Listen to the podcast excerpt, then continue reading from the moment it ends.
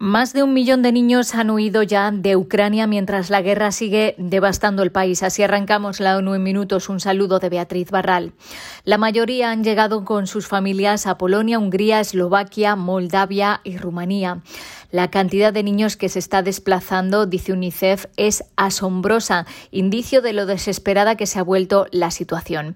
ACNUR, la Agencia de la ONU para los Refugiados, sitúa ya la cifra total de refugiados en 2,3 millones y en 1,9 millones la de desplazados internos. UNICEF ha hecho llegar a Ucrania hasta el momento seis camiones con casi 70 toneladas de suministros que incluyen equipos de protección personal y botiquines médicos, quirúrgicos y obstétricos. Todo el material será entregado a 22 hospitales en cinco áreas diferentes de Ucrania afectadas por la guerra para ayudar a 20.000 niños y madres. La situación humanitaria se sigue deteriorando a un ritmo alarmante, dijo el portavoz de la ONU, que explicó que Naciones Unidas no tiene ninguna información de que el hospital de Mariupol bombardeado fuera usado para otros propósitos. Preguntado por las alegaciones de Rusia de que en el hospital no había pacientes sino nacionalistas ucranianos, el portavoz del secretario general dijo que a la ONU no le consta esa información.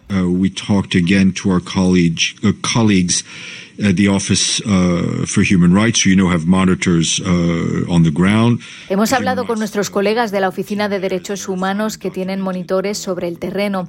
El equipo ha verificado y documentado lo que describen como un bombardeo indiscriminado contra un hospital que estaba atendiendo a mujeres y niños.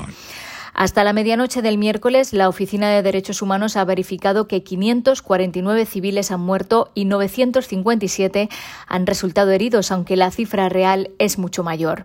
La ONU tampoco tiene información sobre el uso de armas químicas o biológicas en Ucrania, algo que sería una grave violación de la ley internacional.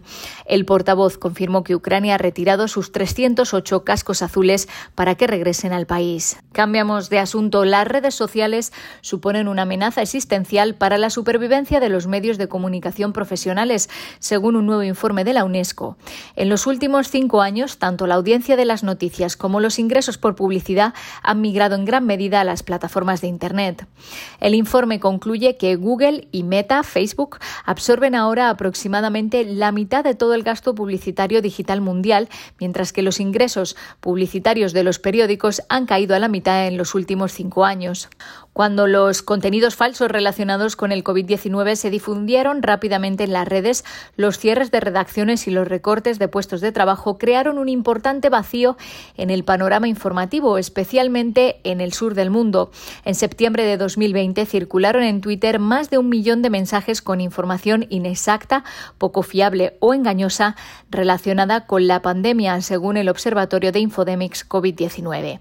Desde 2016 hasta finales de 2021, la UNESCO registró los asesinatos de 455 periodistas. Casi nueve de cada diez asesinatos siguen sin resolverse y todavía sobre redes sociales, porque éstas promueven el consumo de drogas al dotar de glamour su uso, alerta un informe de la Junta Internacional de Fiscalización de Estupefacientes.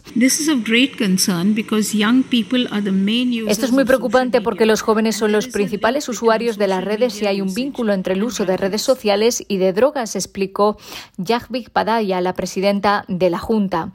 La JIFE considera que esto debería ser una señal de alerta para que los Estados miembros asuman un papel más activo en su regulación.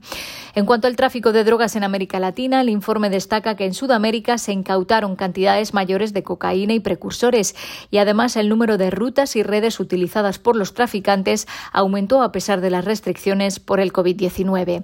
Al parecer, las organizaciones delictivas están transportando cocaína desde Bolivia, aprovechando el sistema fluvial Paraguay-Paraná, formado por 3.400 kilómetros ininterrumpidos de ríos que llegan al Océano Atlántico. También ha aumentado el uso de Internet, especialmente la web oscura y las redes, para vender drogas que después se distribuyen a través de servicios postales y de mensajería.